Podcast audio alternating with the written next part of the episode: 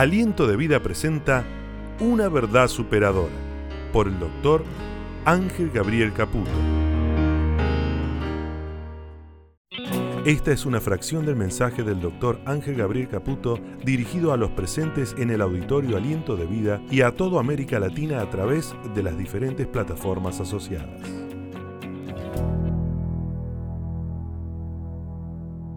Y vamos a la palabra. Antes que se me duerman los adolescentes y los que fueron al campamento. Gracias. Porque me puse a pensar en todo este trabajo.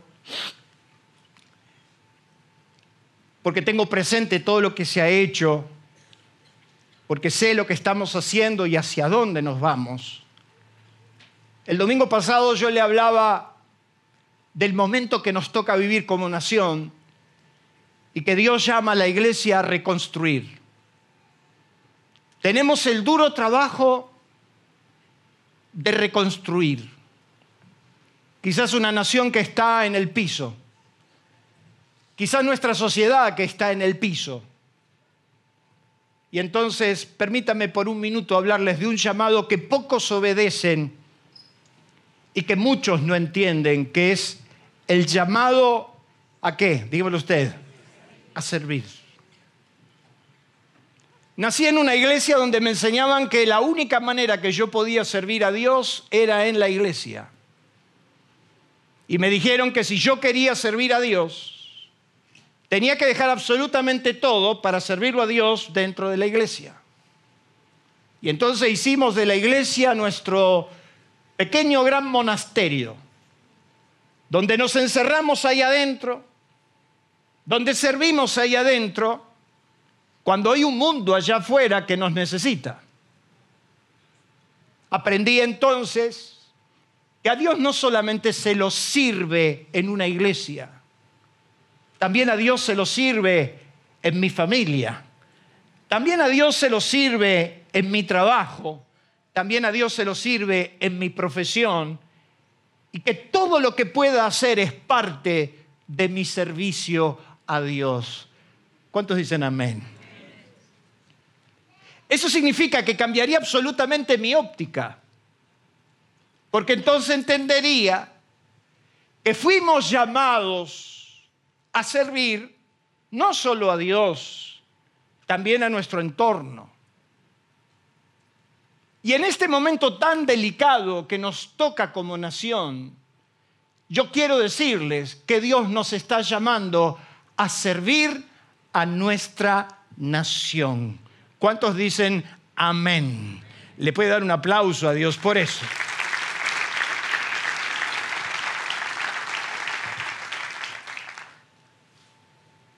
El gran apóstol Pablo, cuando comenzaba sus cartas, la comenzaba con una palabra muy particular, pero en especial en la carta a los romanos, cuando comienza la carta a los romanos, utiliza no solo la palabra, sino que utiliza una figura. Cuando él escribe en la carta de los romanos, él arranca siendo una autoridad, siendo una persona muy escuchada, muy renombrada. Estamos hablando del apóstol San Pablo. Cuando él comienza esa carta, dice Pablo, siervo de Jesucristo. Y utiliza no solamente la palabra siervo, sino que le da una connotación especial al referirse al siervo que en la antigüedad por más que era esclavo y era llamado a la libertad, renunciaba a su derecho de libertad porque amaba a su jefe y quería seguir sirviéndolo por amor. Cada 50 años, el pueblo de Israel por ley tenía que hacer tres cosas. Durante ese año, en el año 50, en el año del jubileo, Israel no trabajaba, nadie iba a sus labores, ¿A cuánto le gustaría eso? Populista.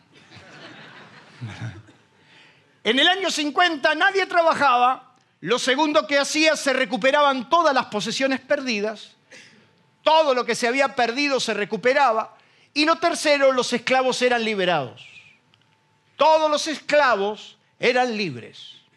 Pero si un esclavo decía, miren, a mí me va bien con mi jefe, yo amo a esta gente y no me quiero ir, Entonces dice que ese esclavo se paraba en la puerta de la casa y en presencia de los ancianos le agarraban el lóbulo de la oreja, se lo ponían contra el marco de la puerta y con una lesna, que era un instrumento puntiagudo, le agujereaban la oreja, el lóbulo, como una señal de que era esclavo, había sido esclavo, había servido, tenía la oportunidad de ser libre, pero él quería ser siervo por amor.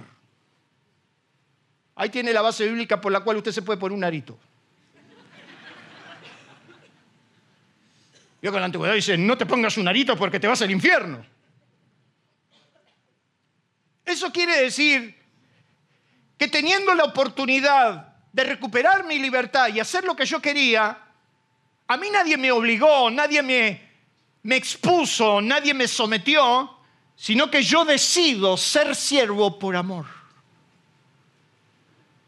Entonces hay una gran diferencia en que vos sirvas por obligación o sirvas por amor. Es muy diferente que vos quieras servir a tu esposa por obligación que por amor. Yo la tengo que amar porque el pastor dice que la tengo que amar, pero no me nace. A que digas, para mí es un honor, un privilegio servir a esa mujer que hoy es mi esposa. Entonces permítanme hablarle de este llamado.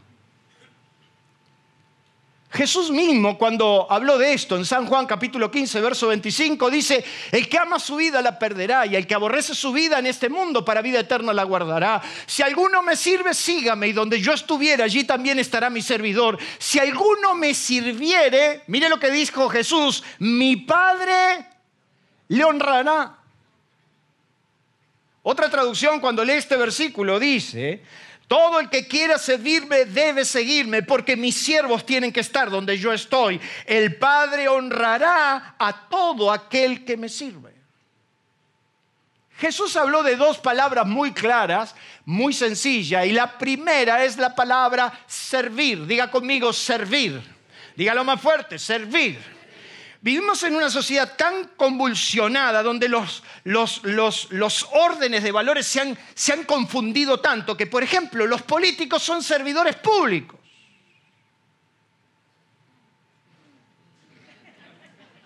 Mire que me cuesta. ¿eh? Y me sale el indio de adentro. No han entendido la trascendencia de lo que significa la palabra servir. Porque cuando usted busca la, etimología, la, la verdadera palabra acerca del servicio dice que es estar al servicio de alguien, que también es estar sujeto a alguien por cualquier motivo para lo que él quiere o dispone, y ser funcional al propósito para determinado fin. Ser funcional. O sea, quiere decir que cuando yo soy llamado a servir, yo tengo que ser funcional a la meta. ¿Qué significa eso? Un gran equipo. Y ahí entonces viene el concepto del apóstol Pablo cuando habla de un cuerpo y dice que el más chiquitito no es más importante que el más grande, ni el más grande más que el chiquito, porque el cuerpo tiene que articular entre los miembros más chiquitos y los más grandes. Si el cuerpo sería una oreja grandota, ¿cómo sería? El dedo no le puede decir a la cabeza, no te necesito, porque somos todos importantes. Digan conmigo, somos todos importantes. Pero cuando entendemos la palabra del servicio es estar sujeto al servicio de algo. ¿Para qué te puedo ayudar? Ser de los que colaboran, de los que somos funcionales. Entonces Jesús dijo que alguien lo tenía que servir, pero también la otra palabra que usted encuentra en el texto de Jesús no solamente es servir, sino es la palabra honrar. Diga conmigo, honrar. La palabra honrar, cuando nosotros buscamos la definición, es la estima y el respeto a la dignidad propia, es la demostración de aprecio y reconocimiento a un superior, es la buena opinión y fama adquirida por la virtud y el mérito, y es premiar, recompensar por la...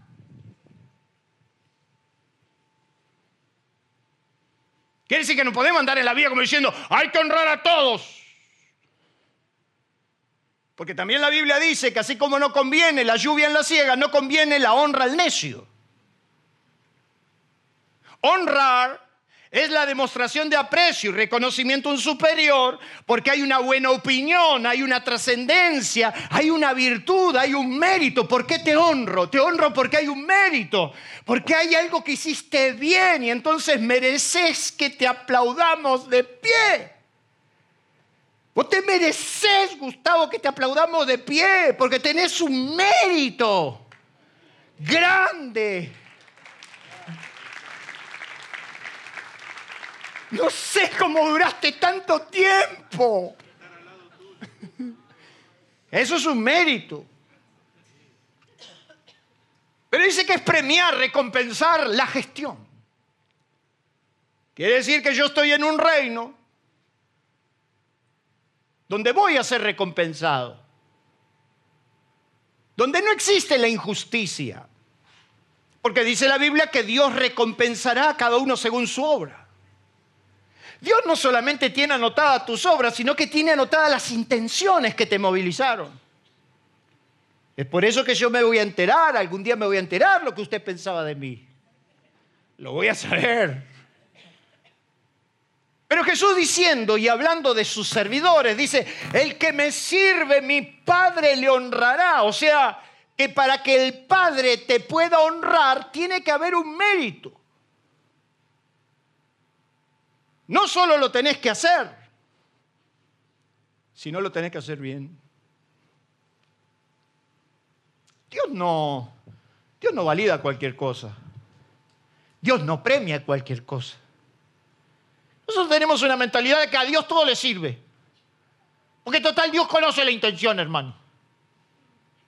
Y entonces teníamos que hacer una iglesia y de repente nos juntábamos entre todos. Así era antes. Y uno se levantaba y decía, yo quiero donar las ventanas para el templo. ¡Uh, qué bueno! Sin vergüenza era la ventana que había sacado de la casa, que no tenía dónde ponerla, la llevaba al templo. El otro decía, yo quiero hacer esto, yo quiero hacer lo otro. Y así andábamos, porque total Dios no, Dios no mira, mi hermano. Y, así cantábamos, y así predicábamos. Porque total, no nos esmeraban lo más mínimo. Ahora, yo quiero decirle que Dios no acepta cualquier cosa. Dios no aceptó cualquier ofrenda. La ofrenda de Caín era de una manera y la ofrenda de Abel era de otra. ¿Cuál fue la ofrenda que Dios aceptó? La ofrenda de Abel. ¿Por qué? Porque era excelente. Quiere decir que cuando Jesús está diciendo que el que me sirva, mi Padre le honrará, está diciendo que el Padre va a ver la virtud, va a ver el mérito, va a ver la trascendencia, va a ver si es justificativo de un premio, de una virtud. Para que Dios te honre, lo tendrás que hacer bien. Decirle al que tenía al lado, lo vas a tener que hacer bien. Servir. Es por eso que quiero hablarle de los principios. En todos los órdenes. Esta palabra servir, póngala en todos los órdenes. Pónganlo en su empresa, pónganlo en su trabajo, Póngalo en su familia. A poner la mesa, yo siempre la pongo. ¿Quién saca la basura? ¡Él! Yo no puedo. El pobre viejo que trabaja, trabaja toda la semana, no tiene tiempo ni para siquiera limpiar el auto de vez en cuando, qué sé yo, decir voy a servir a este hombre no sé que se te ocurra una idea, decirle voy a lavar el auto a papá.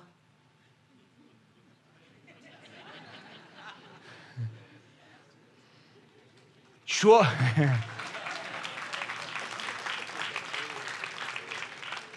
yo a mi papá lo sobornaba para que me dé un rastrojero, hermano. Papá, ¿me dejas que te lave la camioneta? Porque eso era la autorización de pegar la vuelta a la manzana. Le lavábamos la camioneta para manejar un rastrojero, una, una manzana. No sé decir, hoy cocino yo para que mamá descanse. ¿Cuántos días? Me estoy metiendo en problemas, ¿verdad? Pero fuimos llamados a servir. Y la palabra servir no tiene que ver solo con la iglesia. tiene que ver con tu trabajo, tiene que ver con tu empresa, tiene que ver con tu posición. Entonces el primer principio que quiero hablar acerca del servir tiene que ver con el principio del, dígamelo usted, saber qué estás haciendo. La incoherencia, la ignorancia al momento de servir no solo es notorio, sino también contradictorio. Hemos mal entendido lo que se refiere a la palabra servicio. No sabemos de qué se trata. Dice que vinieron dos de los discípulos más cercanos de Jesús con la madre. Claro, Jesús estaba hablando de un reino, que iba a venir un reino. Y entonces dice que vinieron, vinieron los hijos de Zebedeo con la mamá. Y dice que vinieron a Jesús y le dijeron, ordena que en tu reino estos dos se sienten uno a tu derecha y otro a tu izquierda. ¿Qué es lo que están buscando? El concepto del servicio. Si se están matando, se están matando por lograr una banca cuando tendría que ser algo de servicio, se transformó en una posición de privilegio. Ordena que en tu reino estos dos se sienten, uno a tu izquierda y otro a tu derecha. Y entonces Jesús mirando dijo, estos no entendieron nada. Entonces Jesús le dijo, ustedes no saben lo que piden. Ustedes no tienen idea lo que es ser un servidor porque ustedes escucharon en las naciones que los que son grandes ejercen autoridad y ejercen la autoridad tal punto que someten a sus súbditos. Mas entre ustedes no será así, sino que el que quiera ser el primero va a tener que ser el siervo de todos. Esas son las reglas del reino. ¿Le puede dar un fuerte aplauso a Dios por eso?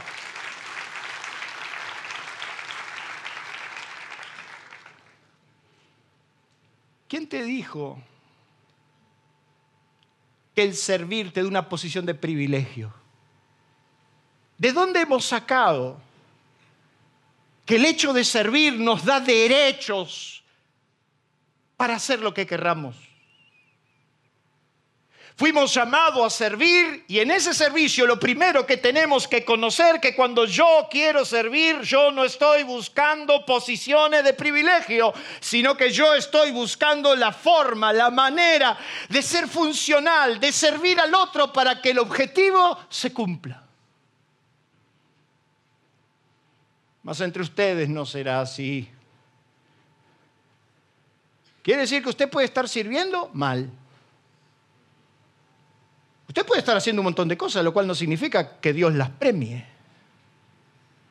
O usted se olvida cuando Jesús dijo, muchos, no pocos, muchos me dirán en aquel día, Señor, Señor, en tu nombre hemos profetizado, hemos hecho milagros, en tu nombre te hemos servido, hemos andado por las naciones y sin embargo les diré, nunca los conocí hacedores de maldad. ¿Sabe por qué? Porque esto andaban sirviendo a todo el mundo, pero se olvidaban de su familia. ¿De qué me sirva ¿De qué le sirve a Dios que sirvas tanto en la iglesia y no servís en tu casa?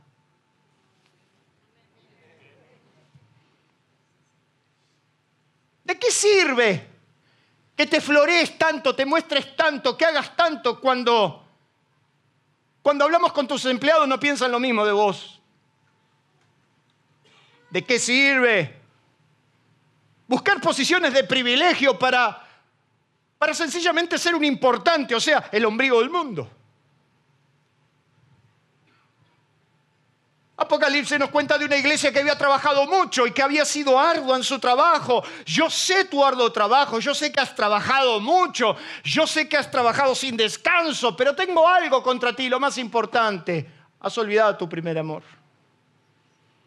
Por lo tanto, te recomiendo que te arrepientes, cambies de actitud. ¿Para qué? Para que lo que hagas tenga sentido. ¿De qué servirá? No tenés ninguna posición de privilegio. Si fuiste llamado a servir, si aceptás la honra de servir y si querés que tu padre te honra, tendrás que servir sabiendo que eso no te da ninguna gloria personal, sino que fuiste llamado por el bien común. Dele un fuerte aplauso a Dios por eso.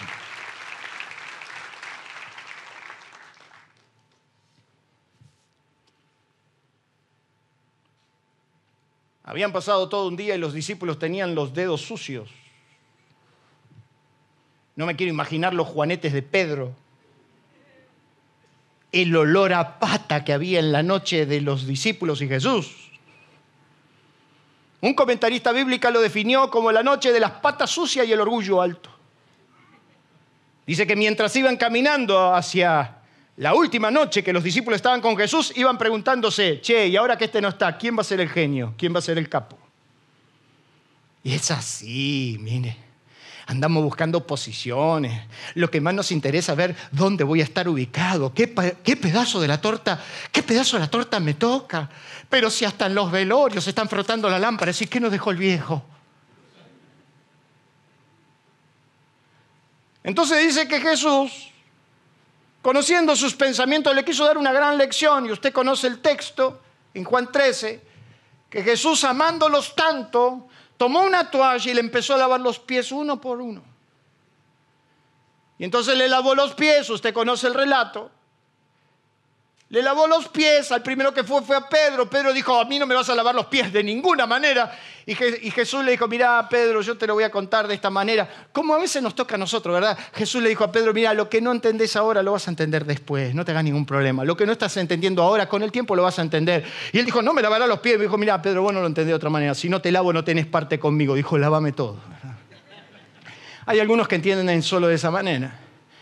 Y entonces cuando Jesús se sentó en la mesa, le dice a los discípulos una pregunta que me anima a pensar de que muchas veces no entendimos la trascendencia del servir. Porque cuando Jesús se sentó a la mesa le pregunta a los discípulos, ¿ustedes saben lo que acabo de hacer?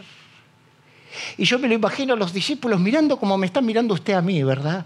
Ustedes saben lo que acabo de hacer. Y entonces todos lo miraron y le dijeron, bueno, yo quiero explicarle lo que les hice. Yo quiero decirle a ustedes que ustedes me llaman maestro y señor y dicen bien porque lo soy. Pues si yo, el Señor y el maestro, he lavado vuestros pies, vosotros también deberían lavarlos los pies los unos a los otros. Así que Lucho, tráeme las tinajas, vamos a lavar los pies a todos. No, no es chiste, están preparadas.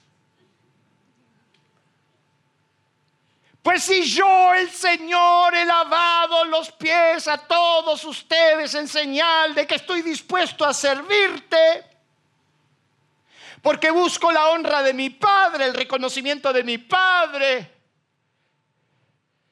para que haya la la virtud necesaria para que haya un premio a la virtud o al mérito. Si yo, el Señor, le he lavado los pies, ustedes, ¿quién se creen que son?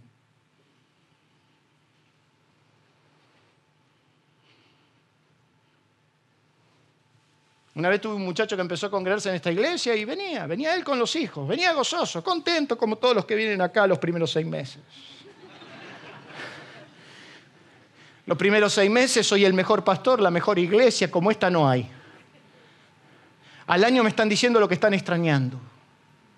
Al segundo año me están dando recomendaciones de lo que debo cambiar. Y al tercero se van porque no se adaptaron. Pero estos estaban en el primer amor. Y entonces me dice, lo que pasa es que mi esposa va a otra iglesia y está muy involucrada. Bueno, déjala, le dije, no te hagas problema. Me dice, pero ella quiere hablar con usted. Que venga. Y era aquel tiempo donde, donde yo me juntaba con todo el mundo. No es que ahora no quiera, no me dan los tiempos. Y entonces vino a mi oficina y se me sentó y me dijo, yo, yo, yo lo escucho, yo sé que usted es un buen pastor, la palabra que se predica es extraordinaria y mi marido está muy contento. Pero yo estoy en otra iglesia. Ajá. No había abierto la boca todavía, hermano. Esa mujer todavía no conocía el timbre de mi voz.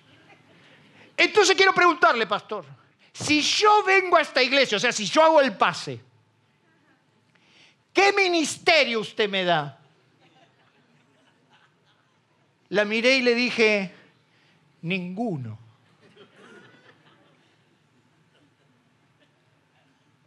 Porque esto no es una cuestión de privilegios ni de posiciones. Acá servimos por amor.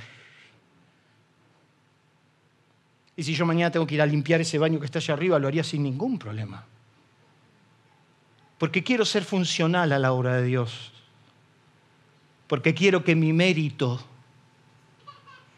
es haber entendido lo que significa la oportunidad que me da servir al otro. Cuando yo entiendo la trascendencia de lo que significa servir, yo no tengo problema de lavarle los pies a mi hermano. ¿Y cuál sería el problema? Mire, ayer mi esposa se vino acá a la reunión, estuvieron todas hablando, charlando. Y yo dije, mi esposa va a venir, la voy a esperar con una buena cena. No, no se ilusione, hice una picada, pero le puse mi mejor esmero, ¿verdad? Es la primera pregunta que hacemos cuando tomamos un trabajo. ¿Cuánto me van a pagar? Nunca de qué manera yo voy a servir al proyecto general. Porque la trascendencia del servicio ha perdido totalmente la connotación necesaria. Y entonces cuando llegamos a una posición de privilegio nos sentimos que estamos ahí y me rinden pleitesía. Y por eso me enojo si no se hace como yo digo. Y por eso lo otro. Y porque yo acá en esta casa soy el que mando.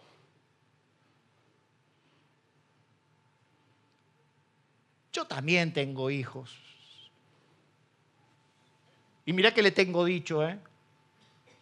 ¿Vos viste alguna vez el cuarto de tu padre así? Y entonces, ¿por qué lo dejas así? Yo tengo los mismos problemas que usted. Yo conviví con tres desordenados. A mí me gustaba el orden. Yo tenía tres hermanos, nosotros dormíamos en la misma pieza, como la vieja usanza. En una pieza de tres por cuatro nos metían a cuatro. Y ahí compartíamos todo. Olores, sueños, vómitos, todo. Y yo tenía tres desordenados que compartían conmigo la habitación. Yo no tengo ningún problema porque era la verdad. David venía de la casa de ella, de Elsa. Y David en el mismo lugar te dejaba los zapatos, no sé cómo hacía, los zapatos, la media, el pantalón, la remera, el pullover y la campera, todo así, ¡brum! Mejor no cuento de José. Y de Carlos mejor no agrego nada. Y yo era el que, el que siempre rezongaba, el que siempre criticaba, el que siempre molestaba. Entonces un día dije, no, voy a cambiar de estrategia. Y entonces, ¿sabe qué hacía? Yo esperaba que llegue el último. El último normalmente era David, que caía a las 3 de la mañana porque tenía un suegro muy bueno. A mí a las 12 de la noche me prendían la luz. Y entonces cuando caía el último, que era David, ¿yo saben qué hacía? Me levantaba, prendía la luz y ordenaba el cuarto, incluida la ropa de ellos. Sencillamente fue decir, te voy a servir por amor.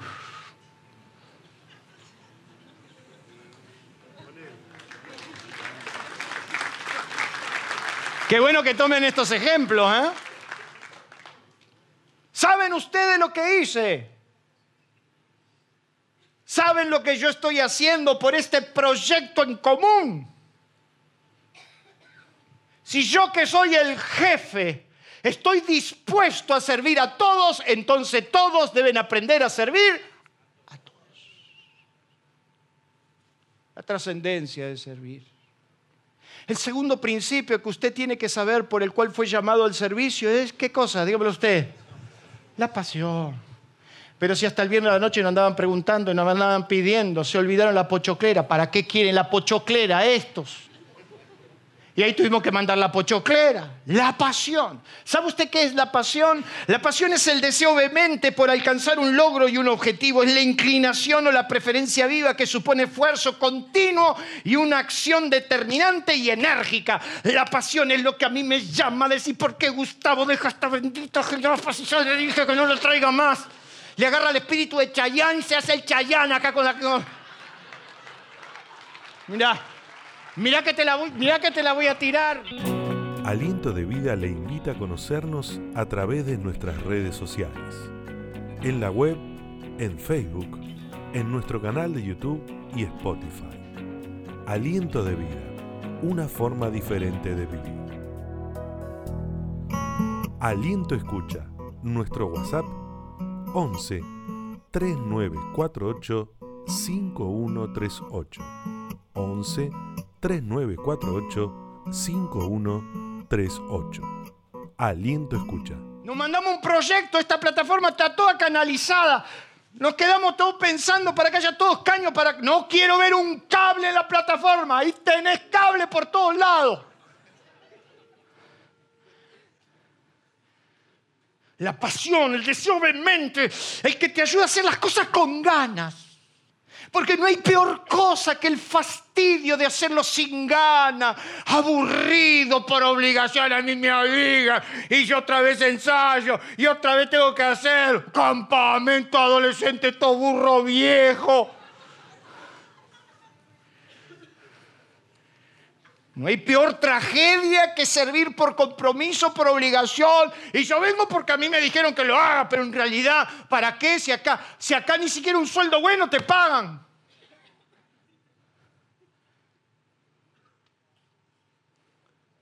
Sin pasión, todo es una agonía.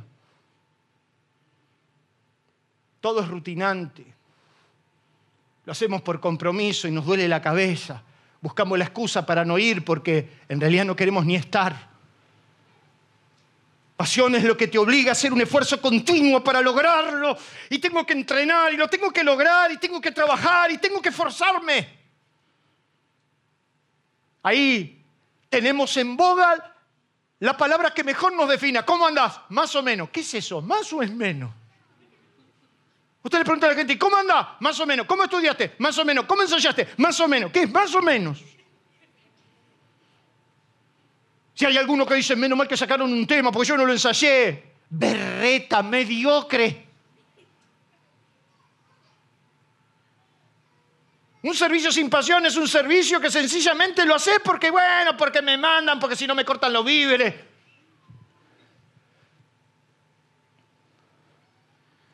Yo había venido de Europa. Y lo digo con total humildad, total, nadie me debe nada y ni yo debo a nadie. Había venido de Europa y estaba en el baño. Pues yo también voy al baño.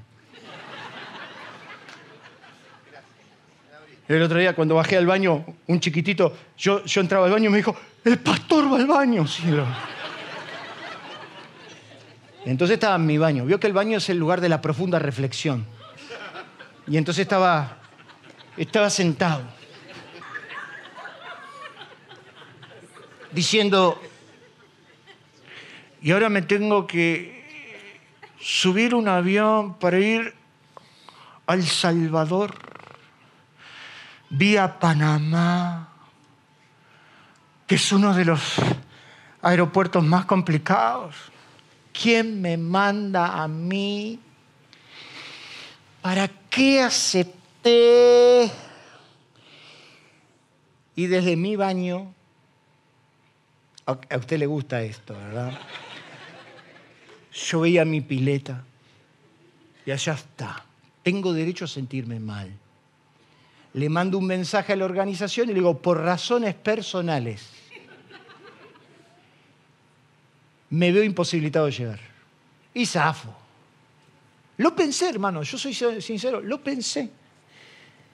Y el Espíritu Santo me dice, sos un desgraciado. Antes ibas en turista sin un centavo, mangando café por cualquier aeropuerto, ibas con una alegría. Y ahora te pongo en business, visitar los mejores lugares y no querés ir. Perdiste el hambre perdiste la pasión. Y me acordé cuando Dios en Deuteronomio capítulo 28 dice, por cuanto no serviste a Jehová tu Dios con alegría, servirás por tanto a tus opresores. Yo dije, no, los opresores, no, Señor. Déjame que voy con alegría. ¿Cuándo perdiste la alegría de servir? ¿Cuándo perdiste la alegría de hacerlo con pasión? ¿Cuándo dejaste de hacerlo por compromiso y te pusiste a hacerlo porque tenés ganas? Porque vas a involucrar esfuerzo, acción, Steve Jobs decía que la única manera de hacer un trabajo excelente es amándolo entrañablemente. Quiere decir que si yo trabajo y lo hago y lo sirvo con pasión, si yo quiero servir a mi nación y lo quiero hacer por pasión, voy a dejar de decir este país de cuarta, este país de porquería. Voy a servir a mi nación. Me encanta cuando, por ejemplo, los americanos te cantan el himno nacional. Pone la mano en el pecho.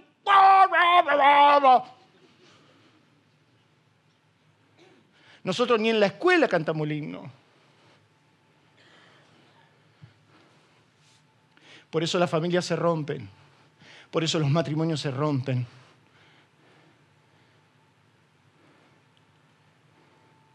Cuando le pregunto a las parejas por qué se casan, nadie me dice la respuesta adecuada.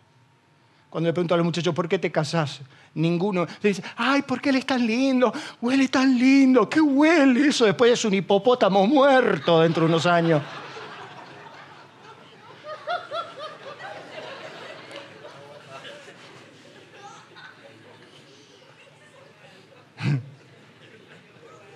Pocas personas me dicen, yo me quiero casar con esa persona porque yo, yo quiero hacerla feliz. Y yo voy a trabajar duro para hacerla feliz. Y yo la voy a servir y lo voy a hacer con tanta pasión que se va a sentir una reina o un rey.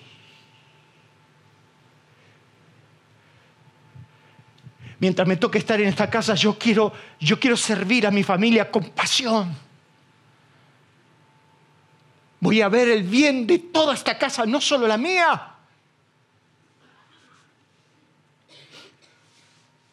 Dios un día dijo que los sacerdotes habían cometido un error porque dice que habían dicho que su servicio lo hacían con fastidio. Y yo me doy cuenta cuando sos fastidioso. ¿eh? Yo me doy cuenta cuando en la empresa tengo un fastidioso. No, me doy cuenta, digo. todo grupo humano hay un chinchudo. Siempre. Trabajamos el sábado. ¡Uh, justo el sábado! Nos vamos de vacaciones el lunes. Justo el lunes. Siempre le molesta algo. Pero si nos íbamos a la plaza de San Justo, ¿te acordás? Con un acordeón y una guitarra criolla a cantarle a Dios que Cristo era nuestra paz. Y nos subíamos a un micro que andaba a 90 kilómetros por hora cuando andaba bien. Y un viernes a la noche todos estos muchachos nos subíamos a un micro, nos subíamos a una camioneta, a lo que fuera, y ahí nos íbamos a Corriente, a Chaco, a Santiago del Estero, a Santa Fe, a llevar la palabra. Viajábamos toda la noche, llegábamos sin dormir y al otro día cantábamos, predicábamos a la mañana, a la tarde, a la noche, el domingo a la mañana, a la tarde y a la tarde, después del último mensaje, nos subíamos otra vez ahí, viajábamos 14, 16, 18, a veces más horas para volver acá y sin dormir nos íbamos a trabajar. ¿Cómo se llama eso? ¿Juventud? No.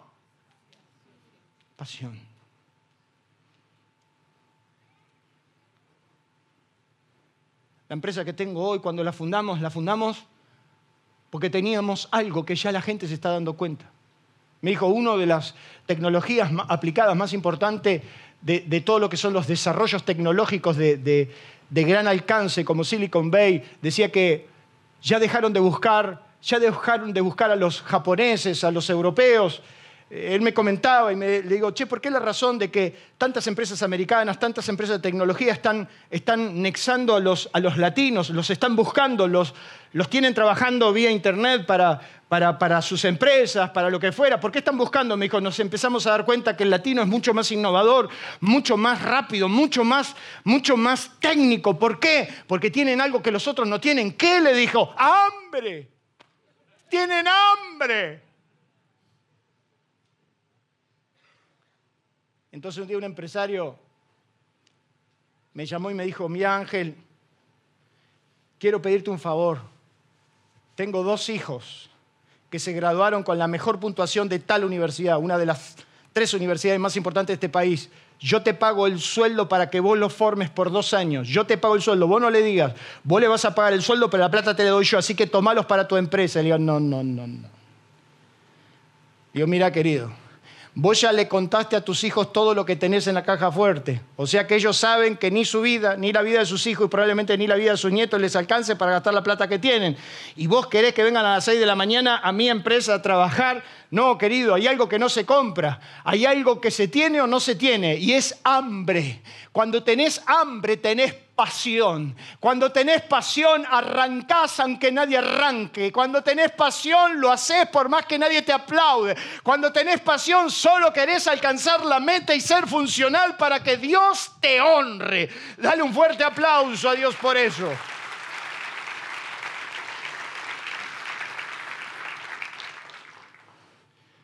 El tercer principio que tendrás que tener para servir será el principio de la inversión. Tendrás que entender que en este reino, en este reino tendrás que aprender a invertir. Benjamin Franklin, ¿saben quién fue? Dale si todos andan buscando los caritas grandes. Benjamin Franklin decía que si quieres ser rico, no aprenderás solamente a saber cómo se gana, sino cómo se invierte. Quiero decirle que usted es muy mal inversor. Y yo también. Porque Jesús habló de la inversión más extraordinaria que un hombre puede tener, llamada el reino de los cielos. Dice que él se cruzó con el joven rico, y el joven rico, usted conoce la historia. Jesús le dijo, al joven rico que tenía que vender todas sus posesiones para seguirlo. ¿Por qué? Porque lo amó. ¿Por qué lo amó? Porque dice que lo vio tan genuino, tan sincero. Había guardado los mandamientos que le dijo, mira, vende lo que te molesta y ven y sígueme y tendrás tesoros en el cielo. Por lo menos si a mí me hablan de tesoros, yo lo pensaría. Inmediatamente él se fue triste porque tenía muchas posesiones y Jesús habló de los que confían en las posesiones, no de los que tienen posesiones. El problema no es tener, el problema es poner el corazón ahí.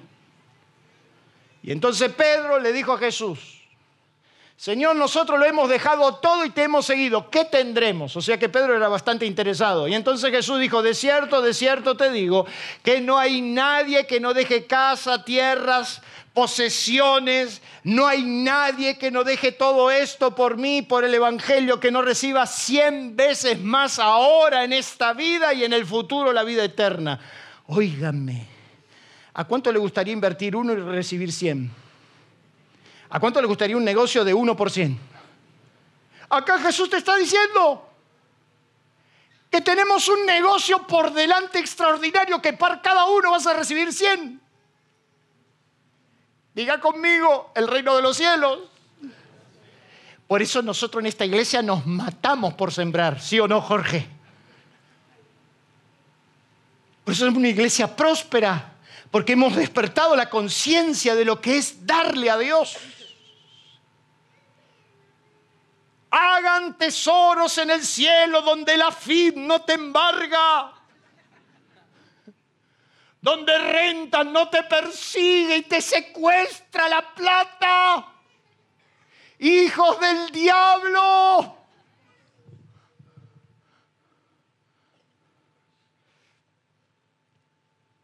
Hagan tesoros en los cielos.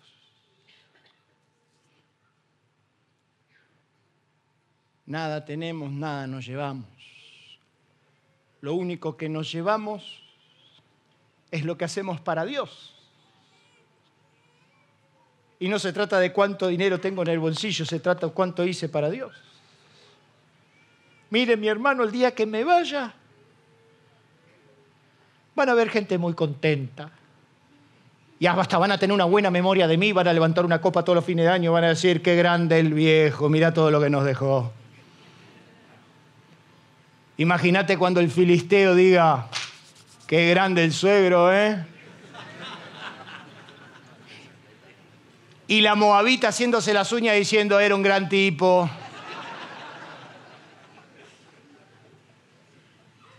Por eso le digo a mis hijos y a mi nuera y a mi yerno, no se dan ilusiones porque me lo voy a llevar puesto. Pero he aprendido que mi mejor inversión está en el reino de los cielos. Y dice que un rico decía para sí mismo, he crecido mucho y agrandado mis graneros.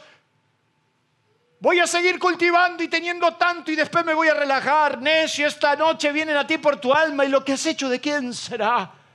Así es todo aquel que no es rico para con Dios.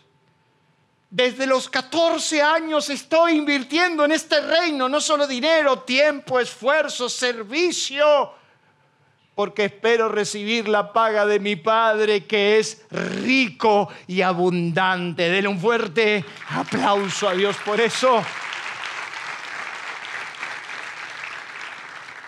Por eso dice la Biblia, el alma generosa será prosperada. Y yo aprendí de mi padre. Él hacía un edificio para él y uno se lo daba a Dios. Y entonces anoche yo estaba pensando, cuando vi las fotos del Zoom, que no entró una mujer más. Dije, Señor, necesitamos eso y necesitamos lo otro. Tenemos que comprar el Zoom urgente, tenemos que edificar, hacer la escuela de deporte, queremos hacer un polideportivo pronto. Y para eso se necesita, Señor, y queremos hacer el... el entonces miren el nombre de Jesús. ¡Lo quiero!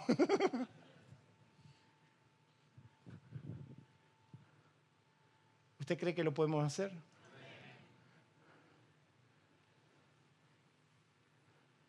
Si yo no me voy a llevar nada, vos no te vas a llevar nada. Pero lo que puedas hacer para el otro, eso es servicio. Yo me preocupo por mis empleados y aquí hay muchos de ellos. Difícilmente me vendrían a escuchar si no sería verdad. Me he preocupado porque tengan su casa, me he preocupado porque tengan su autito, me he preocupado por ellos. Sus derechos están por encima y ahora que estamos tan mal, dije, quédense tranquilos, la empresa está preparada para estar seis meses jugando al truco sin ningún problema, su sueldo no va a faltar.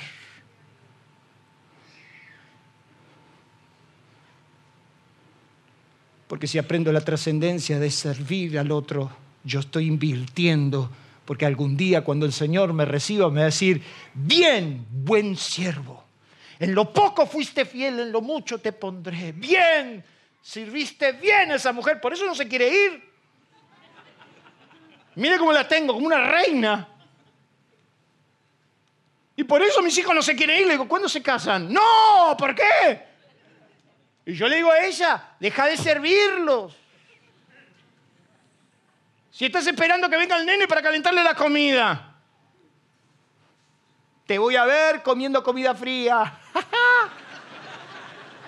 no, no, no, no, a él lo van a cuidar también.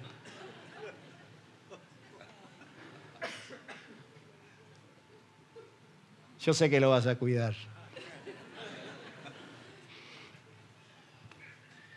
Invertir. Y por último, para terminar, si usted quiere aprender a servir, usted lo va a tener que hacer con unción. ¿Qué es la unción? Muchos se confunden acá. La unción es el poder sobrenatural para actuar en el mundo natural. Es la ayuda de Dios para que puedas hacer lo que debes hacer. Es cuando Dios te capacita con una fuerza sobrenatural para hacer tu trabajo. La unción del Espíritu Santo es lo que Dios te ha dado para que cuando es difícil decir, Señor, ¿a los suegros también hay que servir? Sí. Y no te brota. ¿También sirvo a Dios en mi trabajo? Sí. Y no tenés gana entonces viene el Espíritu Santo y te capacita para hacerlo con pasión. Es cuando no tenés fuerzas y entonces Dios te capacita para servir. Yo pareciera que fue ayer que pasaron 36 años que sirvo y que sirvo a los demás. Yo sé que no soy un pastor convencional, pero algo hago. ¿Cómo pasaron los años, David? ¿Cómo pasaron los años? Hoy fui a la clase de, de arriba a hablar de la amistad. Y me preguntaron, ¿cómo se hace para tener amigos tantos años? Y me hicieron pensar los chicos. Porque yo tengo un montón de nuevos amigos, pero tengo muchos viejos amigos. Mis amigos de la infancia están conmigo. Y para eso yo tuve que aprender, y ellos más, tuvimos que aprender a servir, a servirnos. Y cuando las fuerzas no estaban, vino la unción. Unges mi cabeza con aceite, mi copa está rebosando. Que en todo tiempo sean blancos tus vestidos y nunca falte el ungüento sobre tu cabeza. Y entonces me sigo arrodillando en el mismo lugar y sigo abriendo mi Biblia de la misma manera, con la misma pasión, a las 4, a las 5. Porque sé que mañana me encuentro con vos y te tengo que dar un consejo y dónde va a brotar. Y porque sé que el domingo tengo que predicar y entonces tengo que estar preparado. Y entonces porque sé que se van los adolescentes y hay que estar listo para venir recibir el micro, para, para, para, para acompañar al equipo, para, para amortiguar, para servir, para amar. Porque he aprendido que el que sirve recibirá honra de Dios Padre. Tres consejos finales que te quiero dejar a todos los servidores. ¿Cuántos servidores tengo acá? No solo de la iglesia, ¿cuántos servidores tengo acá? Tres consejos finales. Lo suelo decir siempre, no se puede servir lo que no se... Dice que Jesús los amó tanto a los suyos los amó hasta el fin. Y entonces ciñéndose con una toalla, se arrodilló aún ante Judas para lavarle los pies.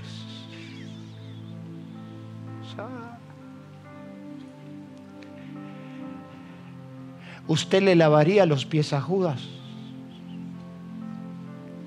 Porque dice que después que le lavó los pies se sentó y le dijo a Judas, lo que has de hacer a lo pronto quiere decir que ahí estaba. Lo que habrá sentido Jesús, lavarle los pies, servir a Judas. Pero dice que sabiendo todas las cosas y que a Dios iba y que le habían sido dadas todas las cosas por el Padre, como amó a los suyos, los amó hasta el fin. Y como los amó, le lavó las patas. ¿Sabes cuándo aprenderás a servir esta nación? Cuando la ames. Y por eso me duele lo que nos está pasando. Lloro por lo que nos está pasando. Me duele lo que pasa en nuestros pueblos, en países tan hermosos como los nuestros. Nos han destrozado. Los servidores públicos nos han destrozado. Porque se han venido a servir y no entendieron que lo importante era servir a los demás. Y por eso en esta iglesia enseño y les digo, acá no vinimos a servirnos de nadie, acá venimos a servir a los demás. No, no se puede servir lo que no más. Lo segundo que te quiero decir es que dentro y no fuera del cuerpo, dentro del cuerpo de Cristo, todo fuera del cuerpo, nada. ¿Qué significa eso? Dentro de la familia todo, fuera de la familia nada. Dentro del trabajo todo, fuera nada. Porque cuando te cortás solo, cuando te crees que vos sos el mejor, cuando vos crees que no necesitas de nadie, cuando crees que vos sos la estrella y nadie lo reconoce, cuando te crees que solo vos tenés palabra de Dios, cuando vos te crees que solo vos tenés la posición y el consejo, cuando te la crees, cuando te crees que ya no necesitas de los viejos, Cuando creciste tanto y te olvidaste que Dios le ha dado la gana de que trabajes en un equipo, que estés metido en un cuerpo, que respete algo que se llama familia. ¿Cuántos dicen? Fue lo primero que me dijo papá cuando fui a conocer a mi suegro. Capaz que el tuyo zafa, pero el mío era bravo. Y mi papá me sentó y me dijo, Si vos vas a ir a la casa de esa chica, ¿sí te decía? Esa chica. Vas a respetar la familia. Porque vas a ser parte de esa familia. Porque dentro del cuerpo todo, fuera del cuerpo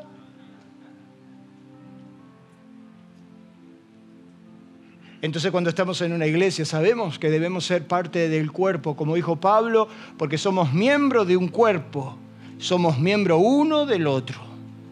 Y todos conformamos lo que se llama esta bendita iglesia.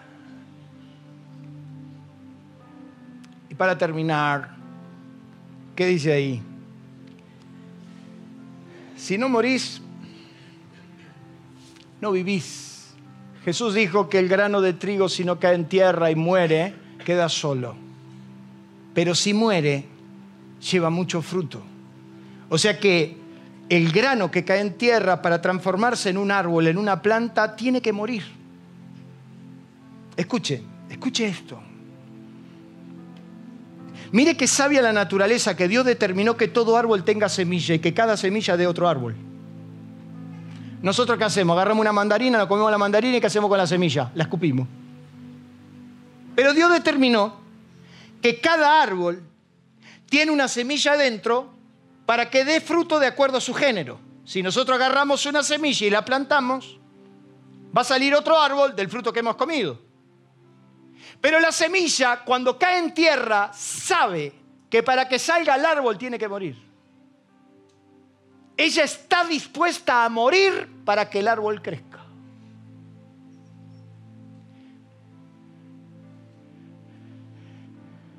Que el Señor te dé entendimiento de lo que te estoy hablando.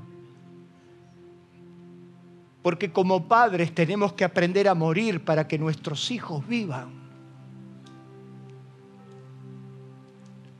Porque como pastores tenemos que aprender que debemos morir para que las generaciones nuevas vivan. Porque como líder de este equipo, lo que yo tengo que aprender es que primero tengo que morir. Morir a mi yo, morir a mi ego, morir a mi vanidad, para que el otro viva. Y entonces para servir, lo primero que tengo que aprender que si no muero, no viven. Y que yo tengo que estar dispuesto a morir para que ellos vivan. Porque el que sirve, sirve y el que no sirve, no sirve. ¿Cuántos dicen amén?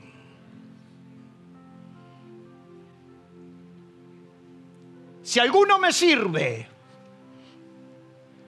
síganme, porque donde yo estoy, también está mi servidor. Y mi Padre le honrará. Y yo en esta noche la pregunta que les quiero dejar es cuántos desean la honra del Padre. Cierre sus ojos e incline su rostro. Yo no estoy esperando que a mí me premien solo por mi labor ministerial. Yo quiero recibir honra de mi Padre por haber sido un buen esposo, por hacer por ser un buen hijo, por ser un buen hermano, un buen amigo. Y aunque a veces no lo logro, Tengo que entender que cuando estoy dispuesto a servir, yo recibo recompensa y honra de mi Padre. Aprendí a servir a Dios a los 14 años. Y llevo toda una vida sirviéndole con pasión, con fuerza, con ganas. He aprendido a servir mi nación, y por eso la honro con mis impuestos. Y genero proyectos para darle trabajo a familias completas. No porque sirva, no porque sea un buen negocio, lo hago porque he aprendido a servir a mi ciudad, a mi nación, a mi familia, a mi iglesia. La pregunta en esta noche quiero hacerte con respecto a todos los órdenes de tu vida, si vos sos de los que se sirven o si vos sos de los que van a servir. ¿Cuántos en esta noche quieren comprometerse con Dios y pasar del otro lado de la fila y decirle, Dios, yo no quiero ser de los que se sirven de mi familia, de mi trabajo, de mi nación, de mi iglesia, yo quiero ser de los que sirvan. ¿Cuánto en esta noche pueden levantar su mano a Dios y decirle, Señor, yo quiero ser de los que sirvan y no de los que se sirven? Tenga su mano a Dios, no a mí. Dígale, Señor, yo quiero servirte.